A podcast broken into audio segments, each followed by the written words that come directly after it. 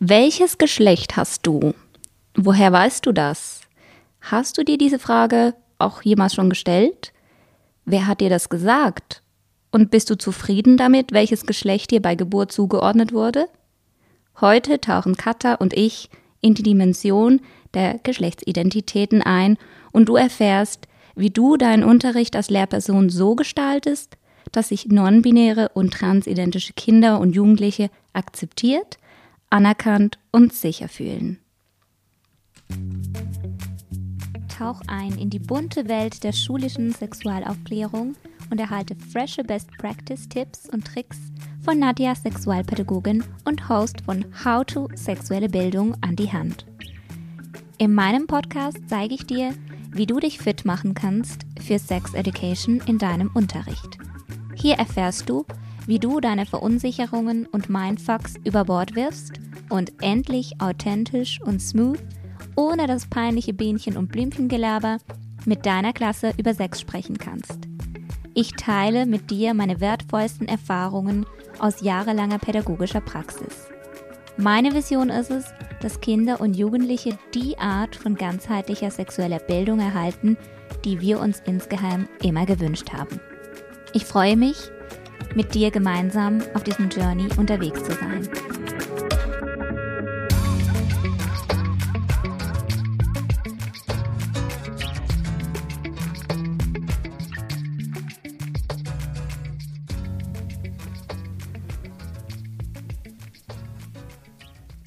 Hallo und herzlich willkommen zu einer neuen Folge von Sexquisite von How to Sexuelle Bildung.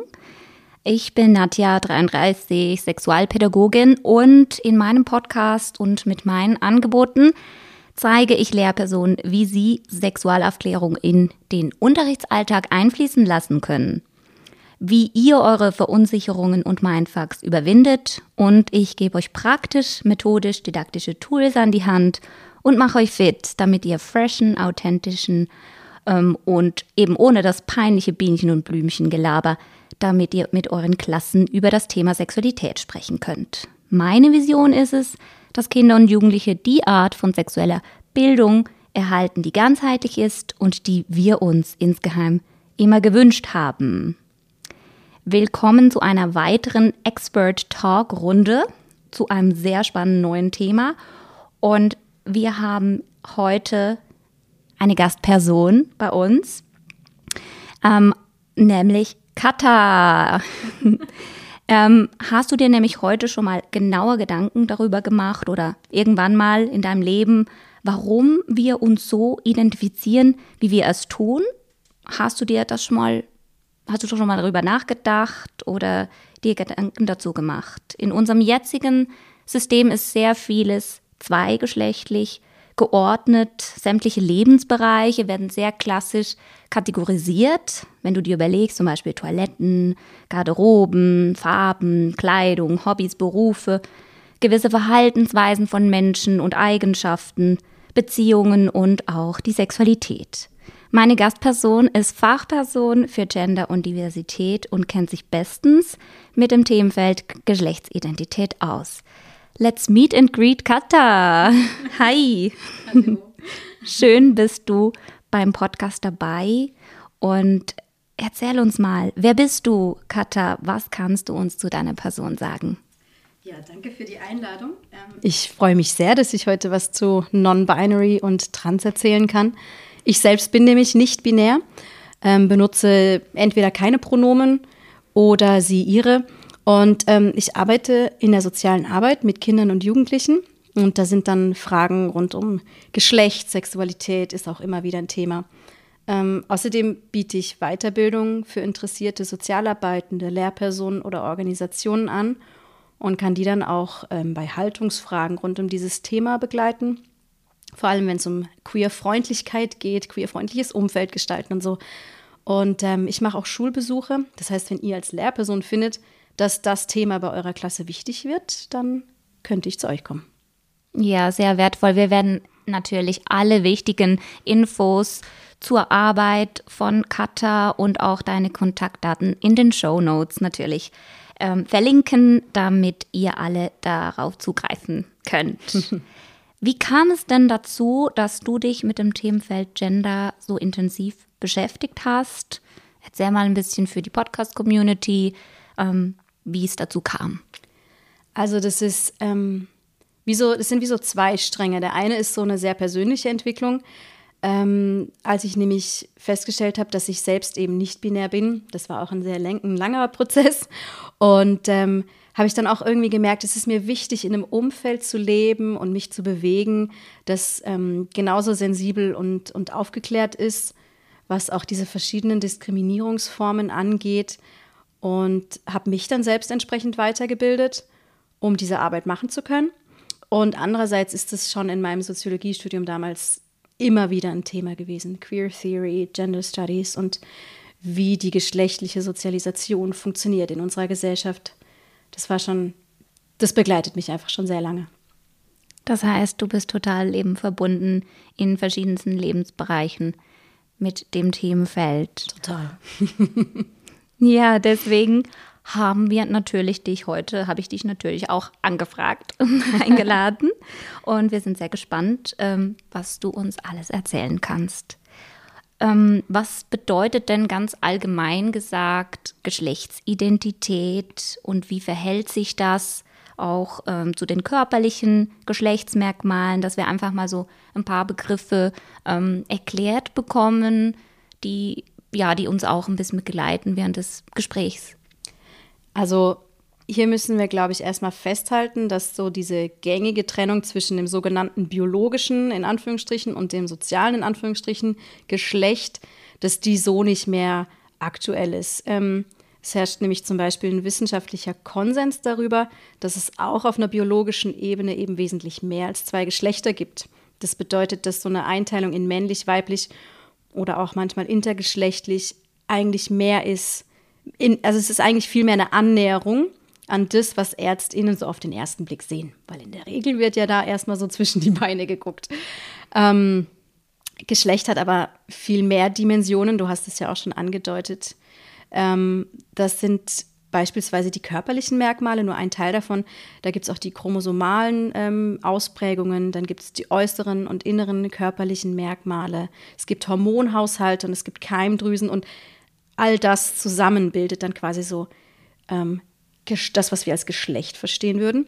Und ähm, Geschlechtsidentität bezeichnet dann eigentlich das innere Wissen darüber, welches Geschlecht ich habe und in welchem Geschlecht ich leben will.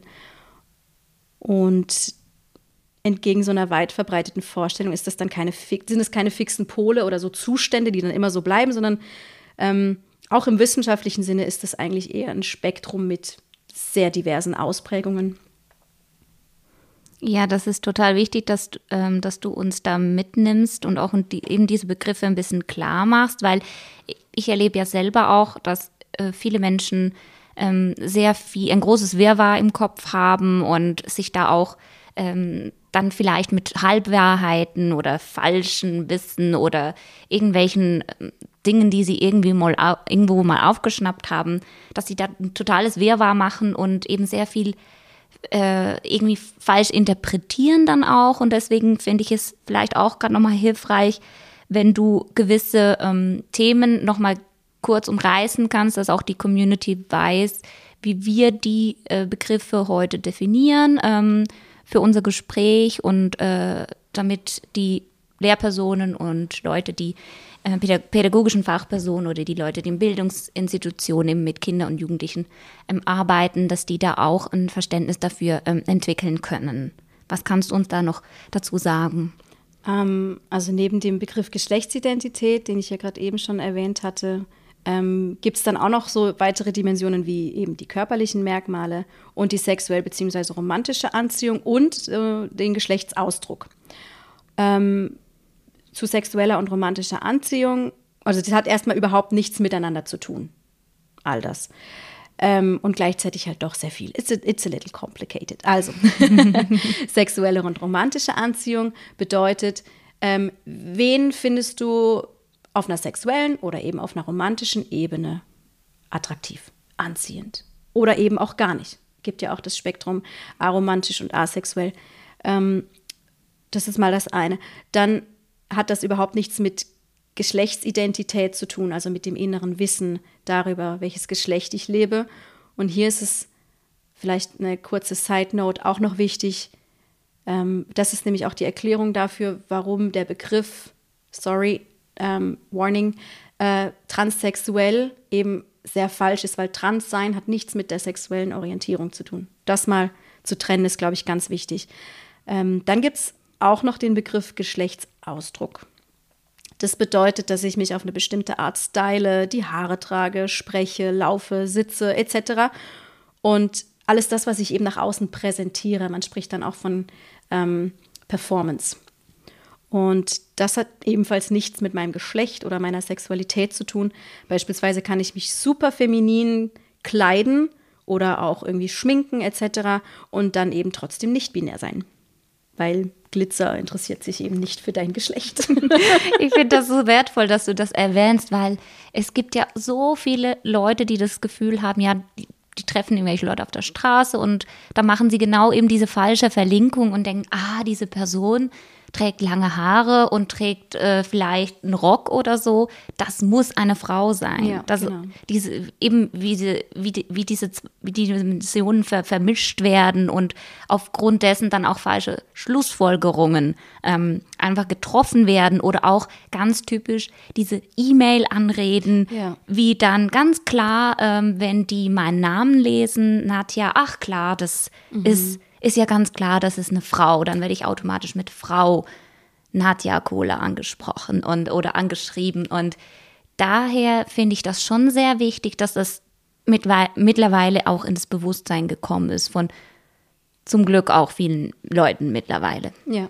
Aber da habe ich eine kleine Anekdote, falls ich die kurz erwähnen darf. Sehr gerne, sehr gerne alle Anekdoten. Es ist eben, es ist eben selbst, selbst wenn du den Leuten sagst, beispielsweise in der Signatur oder wenn du eines dieser unsäglichen Kästchen ankreuzen darfst mit Anrede und es dort die Option gibt, beispielsweise keine Anrede oder genderneutrale Anrede und dich die Menschen dann trotzdem mit sehr geehrte Frau Bauer anschreiben, dann denke ich mir auch so, wow, you didn't think that through. ja, es, es macht, dann, dann reden wir wahrscheinlich auch wieder von ein bisschen Queerwashing, zu dem kommen wir dann später mhm, auch nochmal. Yeah. Ist zwar nett gemeint, aber noch nicht ganz durchdacht oder noch nicht ganz ähm, wirklich sensibel darüber äh, genau, ja. überlegt, wie das dann zu Ende gedacht ist. Ja. Mhm. Ähm, auf jeden Fall ähm, erlebe ich ja auch ähm, in meiner, meinem Alltag oder in meiner Arbeit als Sexualpädagogin auch immer wieder Anekdoten, ähm, wo wir, wo mir zum Beispiel auch genderqueere Jugendliche erzählen, dass vor allen Dingen im schulischen Setting, im Schulalltag Lehrpersonen sich total schwer damit zu tun, sie mit den richtigen Pronomen oder den Pronomen, die ihnen gegeben werden, anzusprechen, ähm, mit dem Rufnamen, mit dem sie gerne äh, angesprochen werden dass die das fast nicht akzeptieren oder respektieren können oder dass auch auf Klassenlisten das nicht richtig vermerkt ist oder geändert wird, auch bei Zeugniseinträgen oder dass dann bei Klassenfahrten äh, die dass, dass die total durchdrehen und sagen, ja, wir können dich nicht mitnehmen, wo wollen wir dich denn unterbringen, wo schläfst du jetzt, in welchem Zimmer? Und wo sollst du dich umziehen, dass da richtig äh, viel abgeht. Und sehr viele Lehrpersonen erlebe ich auch total verzweifelt dann oder dass die entweder nicht ähm, aus Unwissen dann irgendwie falsch reagieren oder dann sich überhaupt nicht äh, ja, zurechtfinden, wie sie damit umgehen sollen. Was kannst du uns dazu sagen? Ähm, also ganz grundsätzlich finde ich das recht fatal, die Situation, die du jetzt zum Teil geschildert hast. Also Kinder und Jugendliche müssen in die Schule mhm. und sich dann diesen Strukturen aussetzen, die feindlich und tatsächlich schädlich für deren psychische und körperliche Gesundheit sein können, wenn es da Lehrpersonen gibt, die den Rufnamen oder die Pronomen nicht akzeptieren. Ähm, und das passiert ja auch queeren Lehr- und Fachpersonen. Ähm, und gerade bei Klassenlisten oder Zeugnissen ist es ja noch nicht mal notwendig, den Geburtsnamen oder das bei der Geburt zugewiesene Geschlecht drin stehen zu haben. Und ich glaube schon auch, dass es hier viel Unsicherheiten bei den Verantwortlichen gibt, darüber, was dürfen sie überhaupt und wo sehen Gesetze was anderes vor und so weiter. Und es ist ja trotz allem leider so, dass im Gesetz bisher nur männlich und weiblich als Geschlechtseinträge ähm, vorgesehen sind. Und jetzt bei amtlichen Schriften oder Briefen lässt sich das halt auch wirklich nur mit so einer Geschlechtsanpassung auf dem Zivilstandsamt ändern. Aber im Zwischenmenschlichen sollte es meines Erachtens einfach kein Problem sein, das anzupassen und umzulernen. Es mhm. ist ein mhm. Lernprozess, das ist absolut ähm, unbestritten. Ähm, aber beispielsweise lernen wir ja auch den neuen Nachnamen, wenn eine Person geheiratet hat, den lernen wir ja vollkommen äh, pff, kompromisslos eigentlich. Also es ist also durchaus möglich, ohne dass das Schwierigkeiten auslöst. Ähm, und was ich da halt auch noch sagen muss, ist, dass es, glaube ich, zu, auch zu wenig Angebote für Lernfachpersonen gibt es zu lernen. Es ist immer mhm. wieder vom Engagement der Lehrperson abhängig. Es gibt keine Pflichtmodule in der Ausbildung. Es gibt keine konkrete oder kompetente Ansprechperson beim, beim Kanton beispielsweise, ähm, wenn da mal Fragen auftauchen und so. Ähm, und es, es, es, steht und fällt eben mit diesen, wie gesagt, engagierten Lehrpersonen. Und an dieser Stelle Shoutout an alle, die das schon tun. Zum Glück gibt es ja. die eben auch. wirklich, wirklich. Und ähm, ja, es, es, gibt auch natürlich auch die Möglichkeit, Leute wie dich und mich einzuladen in die Klassen, um, um, um diese Bildungsarbeit dann auch zu machen, wenn Unsicherheiten da sind oder auch zu beraten, wenn Fragen auftauchen und so. Aber das ist dann halt auch immer wieder mit verbunden, ja, hat unsere Schule überhaupt das Budget dafür? Mhm. Und das ist, das ist tatsächlich, finde ich, eine sehr fatale, eine fatale Entwicklung. Ja, das ist eigentlich wäre es ja ganz klar, äh, dass es zu den allgemeinen Menschenrechten gehört. Ist so, ja, auf jeden Fall. Und äh, deswegen, wir kommen jetzt auch äh, ein bisschen zu der Thematik Rechte und Pflichten. Also welche Rechte haben eigentlich queere Jugendliche, wenn es im, wenn wir vom Themenfeld Schule sprechen? Oder auch anders gesagt, welche Verpflichtungen haben Lehrpersonen an den Schulen? Hm, du hast die Menschenrechte ja schon angesprochen, also die Würde des Menschen und die Gleichberechtigung aller Geschlechter ähm, müssen auch in der Schweiz umgesetzt werden. Und ähm, zudem gibt es ja in der Schweiz auch das ähm, erweiterte Diskriminierungsgesetz, das die Diskriminierung aufgrund von Sexualität verbietet. Ähm, leider ist da jetzt die Geschlechtsidentität noch nicht drin, weil O-Ton PolitikerInnen ist zu schwammig, das mit dieser Geschlechtsidentität. Da müssen wir noch dran arbeiten. Ähm, hm. Und es gibt auch ähm, globalpolitische Ziele, die sexuelle Bildung und Gesundheit bei Menschen fördern und so weiter. Also die verpflichten uns ja eigentlich alle zu diskriminierungsfreiem oder zumindest ärmerem Umgang in allen Lebensbereichen. Und ähm, Lehr- sowie Fachpersonen und Sozialarbeitende sind da an einer super wichtigen Stelle, weil Kinder und Jugendliche verbringen so viel Zeit an den Orten. Und mhm. es gibt schätzungsweise 11 Prozent queere Jugendliche und junge Erwachsene, je nach Zählung sogar jede fünfte jugendliche Person. Und das ist eine gesellschaftliche Realität und dem muss, muss man sich annehmen und dem muss sich, müssen sich Behörden annehmen und denen müssen sich die Bildungsinstitutionen annehmen. Und vor allem, wenn es auch um die psychische und körperliche Gesundheit von diesen Jugendlichen geht, und jetzt kommt leider eine sehr traurige Zahl, ähm, die Suizidrate von queeren Jugendlichen, Jugendlichen ist vielfach höher als die von cis-hetero-Jugendlichen. Ähm, beispielsweise bei Transjugendlichen liegt die 5,7 Mal höher. Und das ist eine schockierende Zahl. Das ist eine Zahl. absolut schockierende Zahl, ja. Darüber, das muss man sich vielleicht erstmal auch bewusst machen. Das muss man erstmal schlucken, glaube ich. Und ähm, wichtig ist aber auch zu wissen, dass diese Zahl signifikant sinkt, wenn die Jugendlichen in einem Umfeld aufwachsen, das sie ernst nimmt, das sie unterstützt und begleitet und sie respektiert in dem, was sie dir sagt. Wenn eine jugendliche Person dir sagt, ich bin trans, dann musst du das nicht in Frage stellen. Mhm. Dann musst du erstmal sagen, danke fürs Vertrauen. Ja, das muss zuerst gelernt werden. Mhm. Diese genau. Art von Haltung. Genau, ja. Ja. Ja, das sind wirklich äh, Zahlen, die äh, für sich sprechen eigentlich und äh, nicht beachtet werden oder nicht ähm, überhaupt nicht diskutiert werden im schulischen Setting. Ja. Und äh, wir sind ja beide ähm, wirklich auch oft im schulischen Setting unterwegs und ähm, erleben da natürlich auch die, die Kollegien oder wie die unterwegs sind mit ihren Themen oder was momentan äh, viel was momentan Trend ist, wo man, worum man sich kümmert, ist momentan total die Digitalisierung. Ja. Das erlebe ich jetzt zum Beispiel immer. Äh, ja, wir haben keine Zeit für dieses Themenfeld. Ja, ja, sexuelle Bildung schon wichtig. Ja, ja, okay. Aber Digitalisierung, das ist das Stichwort, das mhm. Trendwort. Und da müssen wir jetzt alle ah, investieren. Weil dafür Gelder gesprochen wurden. Genau. Das ist ja natürlich so. Ne? Immer, ja. Da, aber da sind wir auch sehr natürlich unterschiedlich überall unterwegs. Und wenn wir natürlich vergleichen, international, ja, wir haben einfach Nachholbedarf, ganz klar. Absolut, ja. Sehr viel, sehr viel Nachholbedarf. Ähm, sagen wir mal, wenn wir jetzt bei Vertrauenspersonen sind, weil Lehrpersonen sollten eigentlich auch oder sind hoffentlich auch Vertrauenspersonen von Kindern und Jugendlichen, sagen wir eben eine trans- oder non-binäre jugendliche Person in meiner Klasse, hm, die möchte sich outen. Wie gehe ich da am besten vor als Lehrperson? Welchen Kodex sollte ich beachten, ähm, damit ich auch wirklich diese jugendliche Person schützen kann?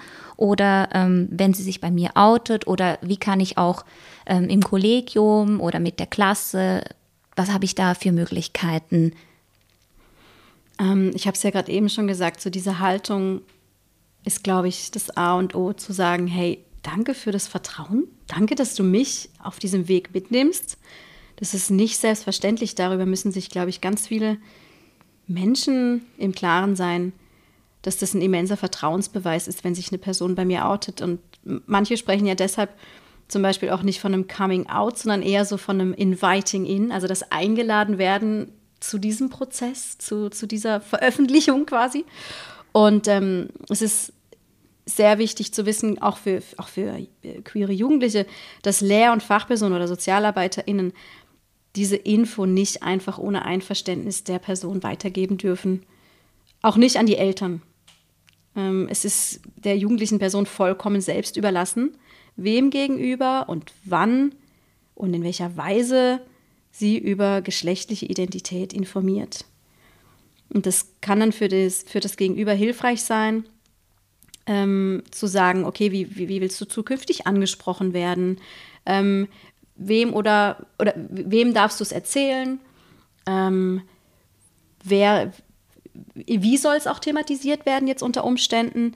Ähm, das heißt, es kann auch wichtig sein, dass du mal dass du als Lehrperson jetzt wiederum mal nachfragst, hey, wem soll ich es erzählen? Soll ich es irgendwem erzählen? Bleibt es mal unter uns? Wie soll ich dich ansprechen, wenn andere Menschen dabei sind, die das noch nicht wissen? Ähm, sollen wir das irgendwie gemeinsam in der Klasse thematisieren? Möchtest du das in die Hand nehmen? Soll ich das übernehmen? Ähm, also einfach als unterstützende Lehrperson da sein, zu sagen, danke für dein Vertrauen. Welche Pronomen benutzt du jetzt? Was kann ich für dich tun? Und der Lied bleibt einfach bei der sich outenden Person. Ja, wirklich. Ich bin auch total äh, geflasht von diesem schönen Begriff Inviting in. Ja. Äh, da habe ich selbst was jetzt dazu gelernt. Ich kannte diesen Begriff so nicht, was ich total schön finde. Wertvoll. Es ist ganz eine andere Perspektive mhm. und für mich auch ähm, viel positiver besetzt irgendwie in meinem ja. Mindset so. Ähm, deswegen, ja, es ist total wichtig, wenn wir uns ständig eben auch wieder neu informieren und vor allen Dingen, wenn, wenn eine jugendliche Person mit, mit so einem Thema, was wahrscheinlich wirklich schon sehr lange, was es schon sehr lange mit sich trägt, dann zu mir als Lehrperson kommt und das mir anvertraut. Das ist so eine persönliche ähm, Botschaft, das geht ja auch mit, mit, mit anderen persönlichen Informationen, mhm.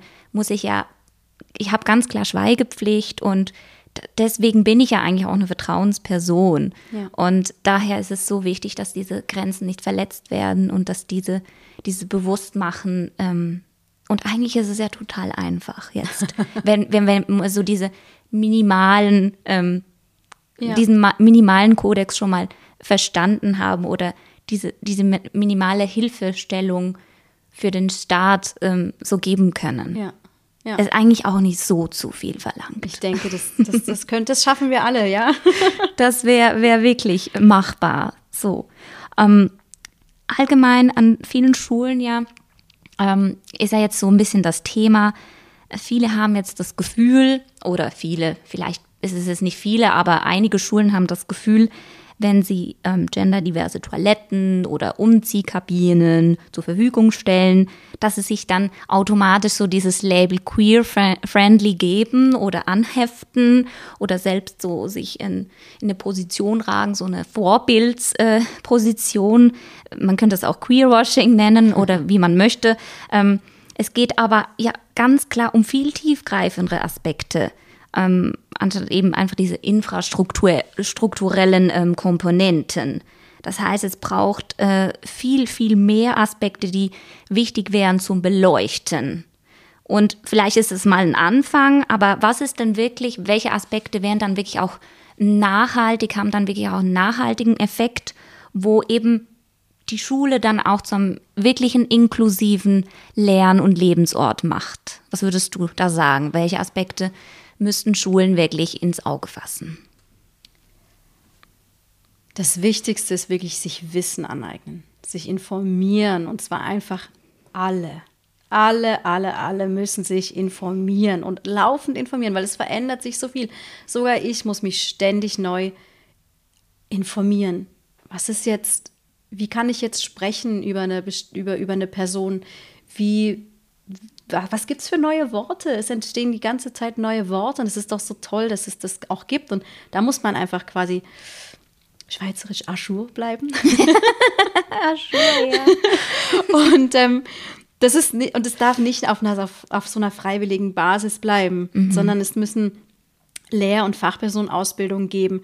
Es muss regelmäßige Weiterbildungsangebote geben und es ist wichtig, dass das, halt, dass das Kollegium eine Haltung entwickelt.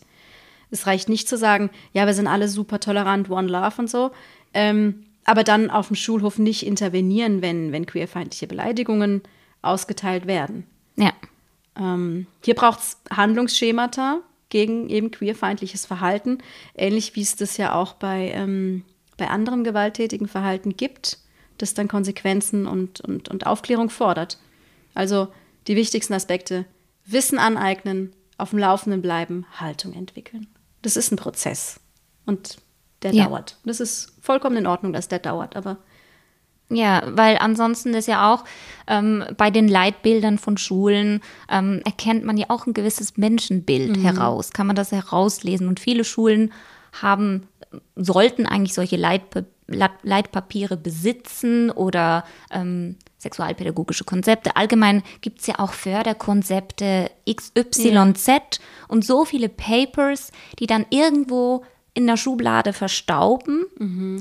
und nicht wirklich im, auch gar nicht so die Identität ähm, im, im Kollegium auch nicht gelebt werden. Das ist natürlich, es kann natürlich auch nicht sein, dass dann dieses Paper einfach von oben herab äh, äh, aufdoktriniert wird, sondern natürlich auch eben so ähm, bottom-up entwickelt wird, eben ja. als, wie du angesprochen hast, aus dem Kollegium heraus, zusammen alle da arbeitenden Menschen. Da sind jetzt natürlich auch pädagogische ähm, Tagesstrukturmitarbeitende mit mhm. gemeint. Ja, die werden leider auch oft ausgeklammert, wenn wir von Schule als Lebens- oder Lernort sprechen. Ja. Und ähm, weil da, man, man arbeitet ja zusammen und ich finde das schon da, da gibt es sehr viel Nachholbedarf. Aber wie gesagt, da gibt es eine Möglichkeit, solche mindestens mal so gewisse Minimalstandards zu erreichen und ähm, sich darüber Gedanken zu machen, weil das ist ja allgemein gesprochen geht es ja hier wirklich um ethische Grundfragen. Ja, ja. Und nicht. Das ist eine gesellschaftliche Realität. Ja, genau. Und wie wir auch gelernt haben, jetzt irgendwie äh, während dem Lockdown mit dieser mit irgendwelcher Situation uns flexibel anzupassen, ist das mhm. überhaupt nicht, das ist doch möglich. Mhm. Eine, eine, Gesellschaft entwickelt sich sowieso ständig weiter und kriegt neue Aspekte rein. Deswegen finde ich, genau, die Schule muss, muss da einfach ein bisschen zügiger handeln. Mhm. Ja, aber sie muss auch die Mittel kriegen. Also ich nehme jetzt da nicht nur die Lehrperson oder Schulleitungen in die Pflicht, sondern vor allem auch kantonale Stellen, Behörden, Bundesstellen genauso. Ja. Da müssen Mittel zur Verfügung gestellt werden. Ja, ja das, da sprechen wir natürlich wieder über Gelder. Mhm. Ähm, ja, wie sie eingesetzt werden oder wo sie sinnvoll wären mhm. einzusetzen. Ja. Und allgemein bei der Bildung wird ja sehr gerne gespart. Ja, so ist es. Ähm, wenn wir jetzt über Wirtschaft sprechen würden oder Medizin, dann wäre das vielleicht ein anderes Thema. Unter Umständen Diversity Management. ja, ähm, genau. Ähm, was denkst du, welche Sensibilisierung braucht es denn eben allgemein in Kollegien, für das Schulhaus, für die Klassen oder auch für die Eltern? Sind ja auch ein Teil des schulischen Settings, MultiplikatorInnenarbeit. An was denkst du da? Ähm, ein wichtiger Schritt, so quasi einer der ersten Schritte, ist eigentlich, ähm, sich mal selbst zu hinterfragen tatsächlich. Also wir sind alle in einer Gesellschaft sozialisiert worden, die super binär und super heteronormativ ist. Also das, das Hetero-Sein und das cis-geschlechtlich Sein quasi als Norm etabliert sind. Cis bedeutet, ähm, dass ich mich mit dem Geschlecht, das mir bei der Geburt zugewiesen wurde, auch identifizieren kann. Ist quasi das Gegenstück zu trans, mhm. wenn du mhm. dich nicht mit dem Geschlecht identifizieren kannst, das bei der Geburt zugeschrieben wurde. Und ähm, diese Prägung muss man auch erstmal verstehen, also diese binäre und heteronormative Prägung ähm, muss man verstehen, um sie überhaupt zu überwinden. Und ähm, damit meine ich nicht, dass jetzt alle queer werden müssen oder so, sondern vielmehr zu verstehen, wie ist die Gesellschaft strukturiert und wie wird sie in dieser binären und heteronormativen Weise auch gelebt und eingefordert ein Stück weit. Ähm, wer hat welche Rechte, wer kann sich frei bewegen und lieben und wer kann das eben nicht. Und das sind alles so Dinge, die einem unter Umständen nicht auffallen, wenn man zu einer gesellschaftlichen Norm gehört. Und das gilt für queere und cis-hetero-Personen gleichermaßen. Ich bin auch super binär und hetero geprägt worden. Und auch ich muss die Denkmuster immer wieder neu hinterfragen, um eben neues Wissen auch Platz, dass mit damit neues Wissen überhaupt Platz hat, mhm. quasi. Das zuzulassen ja. und zu reflektieren. Genau. Ja. ja. Und ähm, wenn wir jetzt auch von den ähm, von den Eltern nochmal vielleicht den Fokus ansprechen, ähm, es ist ja im Kontext Schule, eigentlich gibt es ja Lehrpläne, wo gewisse ähm, auch äh, ja, Kompetenzen entwickelt werden sollen, wo gewisse Themen, Fachbereiche auch jetzt zum Beispiel sexuelle, unter dem Themenrubrik sexuelle Gesundheit, sexualpädagogische Bildung. Und da ist natürlich auch von Kanton zu Kanton ein bisschen schwammig ähm, formuliert oder in unseren Kreisen sagen wir natürlich auch im zu wenig ähm, mhm. explizit. Ähm, und da ist natürlich auch ein Bildungsauftrag da eigentlich, aber ähm, die Haupt, den Hauptfokus schiebt man ja trotzdem immer noch der Sexualerziehung der Eltern, ja. den Eltern zu. Aber welches Recht haben denn Eltern, wenn es darum geht, ähm, wenn sie zum Beispiel anprangern oder sich beschweren bei der Klassenlehrperson, ja, und diese LGBTQIA-Plus-Themen, wenn Sie dieses ich Wort überhaupt aussprechen können. Dieses LGT und P und irgendwas, äh, so das mit dem Regenbogen. Ich bin fies, Entschuldigung. Ich habe hab übrigens ein großartiges, ähm, eine großartige Metapher gehört dafür. Alphabet Mafia. Wir sind jetzt neu die Alphabet Mafia. Wirklich? ja. Och, okay, okay. Ja, es ist ein Zungenbrecher, Zungenbrecher. okay, ja, spannend, ja. Welche, welche Wörter da wieder neu geschaffen werden. Mhm. Also die, die, die Frage war, was, wie, wie können Eltern, also ja. nee, wenn Eltern das einklagen, was ist dann oder wie? Ja, wie, wie, das ist ja eigentlich, äh, ich sag dann auch immer, ja, was, was, was wollen sie denn? Mhm. Ich meine, wir haben so viele verschiedene Themen, klar, das gehört das zu unserer Gesellschaft, ja. klar.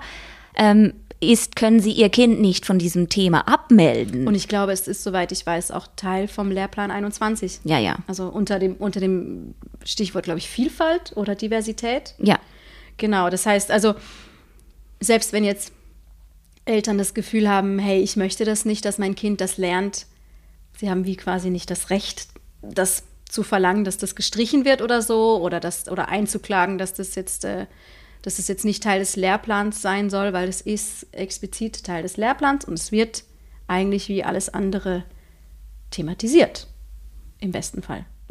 ja, im besten Fall, wenn, wenn die Initiative gewährleistet genau, ist. Ja. Ähm, deswegen auch, wenn wir jetzt noch ein bisschen zur Di Didaktik und Methodik kommen, so ein bisschen spezifischer jetzt auch nochmal so zu Unterrichtsmaterial. Ja.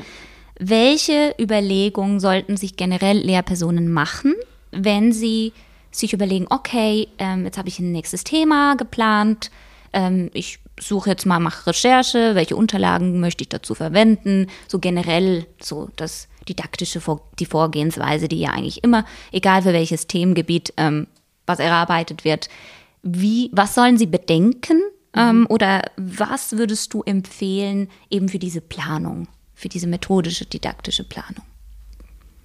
Ähm, Lehrpersonen könnten sich zuallererst mal austauschen über die verschiedenen Inhalte und sich dann fragen, sind die jetzt divers oder eher cis-heteronormativ, sind sie weiß dominiert, sind sie nur mit nicht behinderten Charakteren etc.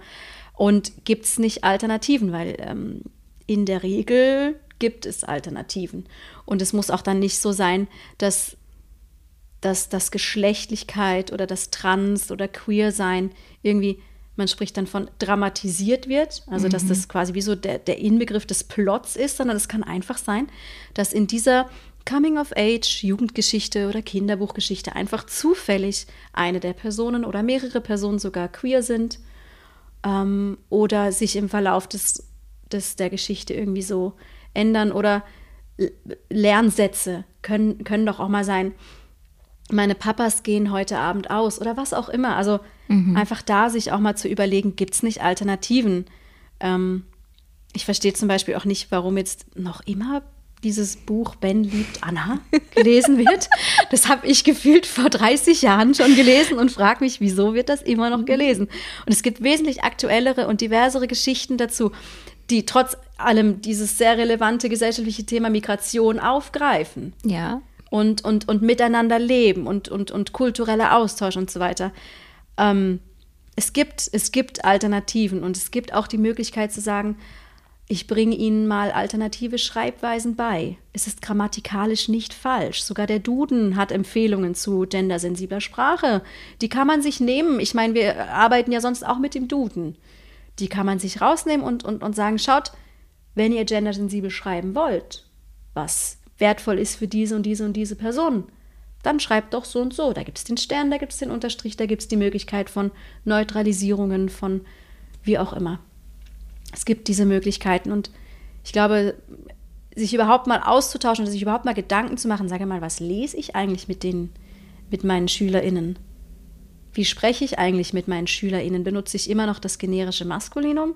Mhm. Also nur die rein männliche äh. Form Schüler statt SchülerInnen oder Schüler und Schülerinnen. Ja. So. Oder wir treffen uns auf einem Café im Lehrerzimmer. Ja, genau. Zwinker, Zwinker habe ich jetzt gemacht. Genau. ja, es ist leider wirklich noch ziemlich Usus in der Umgangssprache. Mhm. Und ähm, ich, ich bin sehr penibel mittlerweile, wenn ich äh, Texte lese, wenn ich Podcasts höre, wenn ich allgemein Material durchgehe, Lernmaterial, ja. das sticht mir mittlerweile ins ja. Auge. Ja. Und dann bemühe ich mich auch wirklich darum und versuche natürlich auch das in meinem Unterricht oder allgemein in, mein, in meiner Sprache zu etablieren oder mhm. integrieren, weil eben seien wir ehrlich, was du angesprochen hast, es war auch total, bis vor irgendwelchen Jahren konnte man auch noch nicht googeln.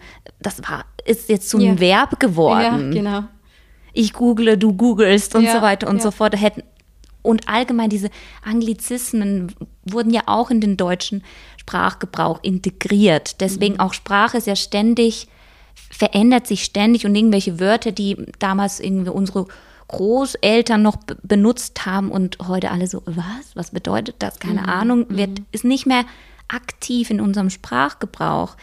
Deswegen sage ich auch, das ist doch möglich, dass wir auch dieses dieses, diese Anpassung machen, dieses, ja. diesen Auftrag leisten können und auch immer mit den Kindern und Jugendlichen auch mal überlegen, okay, wenn wir jetzt so eine klassische Lektüre überhaupt mal lesen, dass wir es auch immer in den Kontext setzen, ja, was, was war damals für eine Zeit oder wie haben die Menschen gelebt? Warum ja, soll haben ja auch sie durchaus so sein, oder? Genau, weil ich sage ja auch, ich finde das auch immer auch sehr wertvoll, dann zu sagen, okay, ja, wie, was, warum haben die Leute diese Wörter benutzt mhm. damals oder mhm. warum äh, konnte diese Person nicht arbeiten oder ja. durfte diese Person nicht arbeiten. Wäre doch auch ein spannender Ansatz, mal zu sagen, nimmst dir so eine klassischen, klassische Kanonliteratur und irgendwie als, als Aufgabe sollen das die SchülerInnen doch einfach mal umschreiben. Wie würde das heute geschrieben werden? Ja, total spannend. Ja, genau da kann so viele, es, es gibt so viele Möglichkeiten. Ich sage dann auch immer, hey, es gibt auch spannend, das kann man auch total fächerübergreifend ja. denken. Mhm.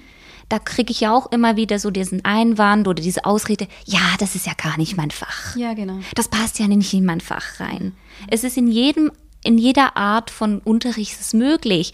Da gibt es ja die, wenn, wenn wir eben die Texte von den, äh, zum Beispiel von Musikstücken, mhm. die kann man ja auch mal durchgehen. Hey, was wird da für eine Sprache ja. gesprochen oder was ist eigentlich der Inhalt und äh, welche Form von Menschenbild wird da transportiert? Mhm. Oder ja, in, ich sage dann auch im, im, Sport ist auch möglich, dann zu überlegen, okay, warum äh, ähm, genau braucht es unbedingt diese Aufteilung ja. in Mädchengruppen und Jungsgruppen oder könnte äh, genauso gut nach Interesse funktionieren, oder? Wer Interesse genau. an einem Turngerät hat, wer Interesse an Fußball hat und so weiter. Ja, ja. oder auch dann so diese, äh, das ganz klar, klassische ähm, von, von Grenzen und Grenzverletzungen auch im Sportunterricht thematisieren oder wie mhm. können Hilfestellungen ja. gegeben werden.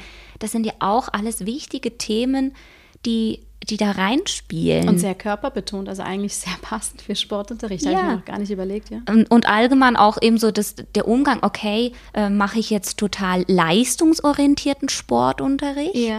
Oder mache ich auch mal was, was vielleicht eher eben so die Kreativität fördert? Mhm. Das muss ja auch nicht immer nur Leistungs, okay, du hast eine Minute 15 geschafft, aber ja. das ist nicht der, der, der, Durchschnitt von den Mädchen oder von den Jungs. Äh, ja. Äh, da musstest du, und das ist auch so ein, oder wie eine Person dann, warum, warum ist dann auch wichtig, dass das dann zum Beispiel extrem so fitnessmäßig äh, den, der Sport organisiert ist das hat auch mit Körperbildern zu tun ja. und Stereotypisierungen. Ja, und mit einer, mit einer sehr ähm, behindertenfeindlichen Gesellschaft, also mit einem behindertenfeindlichen Menschenbild. Nicht jede körperlich behinderte Person kann genau diese Fitness, diesen Fitnessaspekt mitmachen oder nur zum Teil mitmachen und es wird halt wie nicht mitgedacht, schlussendlich. Ja, deswegen denke ich, auf, in allen Fächerinhalten müsste das unbedingt mhm. didaktisch-methodisch mit ja, ein, mitgedacht so werden. Intersektionale, also mehrheitliche Ansatz eigentlich, ne? Ja, die sind einfach inklusiv, eben so allgemein diese, wenn wir von einer integrativen oder von einer inklusiven Schule sprechen, dann können wir nicht immer nur über Kognition sprechen oder ja. denken, ja. weil da gehen wirklich auch die unterschiedlichen Geschlechtsidentitäten sind da eigentlich mit gemeint. Mhm. Also in meinem Verständnis. Ja.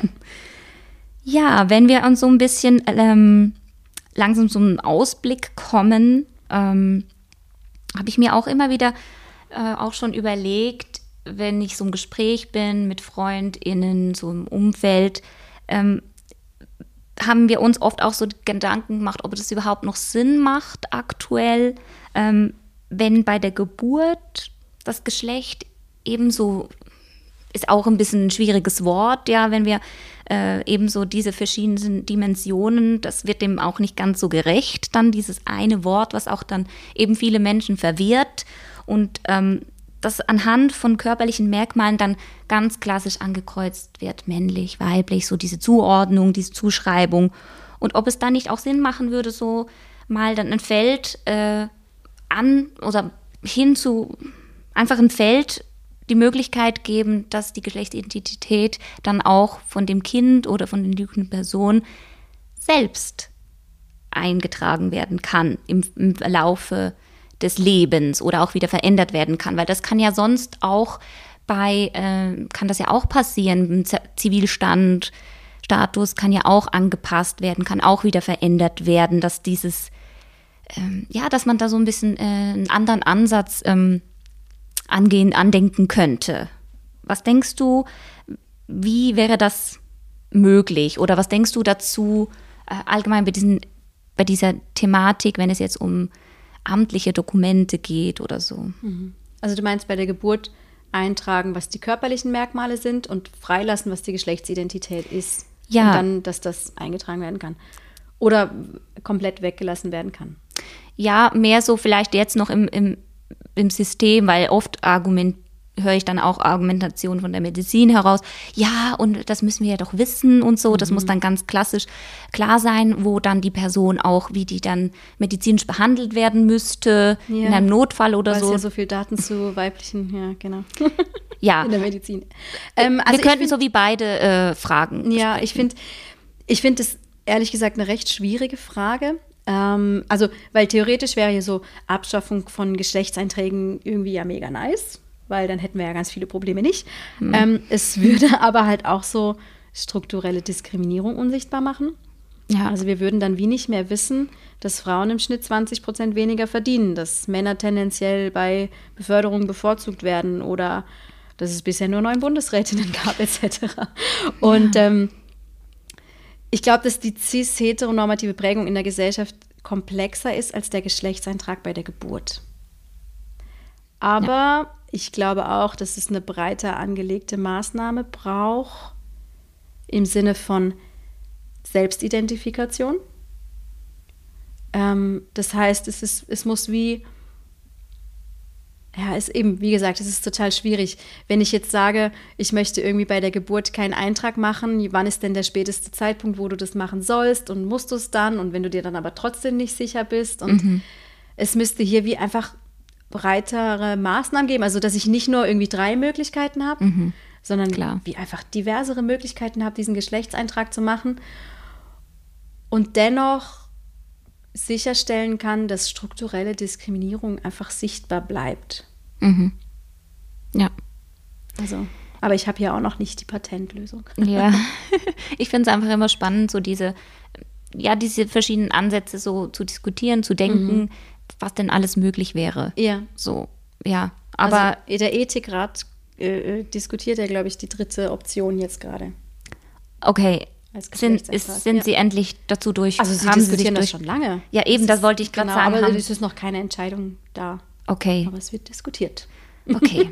Immerhin sind genau. Sie im Gespräch und ja, es genau. ist äh, allgemein ja immer sehr spannend, was, wie lange das dann dauert, diese Prozesse. Ja. Ja, ja. Während ja dann eigentlich so in der Gesellschaft so, so das, in, also das Informelle dann mhm. viel schneller. Äh, Aber das ist ja bei allem so. Ja. Die Gesellschaft oder die gesellschaftlichen Entwicklungen auf einer zwischenmenschlichen Ebene oder auf einer ja, auf, auf, auf, einer interkulturellen Ebene, die sind ja immer so viel schneller als Gesetze und Politik mhm. es überhaupt sein könnten, in der Regel. Ja, das ist eben auch ein bisschen der Punkt, weshalb so das System Schule auch ein bisschen schwierig ist oder auch so ein bisschen zäh ja. ist, mhm. weil die da auch immer so total hinterherhinken und eben total langsam auf gesellschaftliche Entwicklungen eingehen können. Ja, genau. Oder sich dann damit schwer tun, so, ja, wirklich so meistens reden wir so von zehn Jahren. Das ist wirklich eine mhm. lange Zeit. Mhm. Ja. Das, das finde ich schon, könnte man auch eine ganze ein bisschen. Schullaufbahn. Ja, wirklich, bis dann mal was ein, mhm.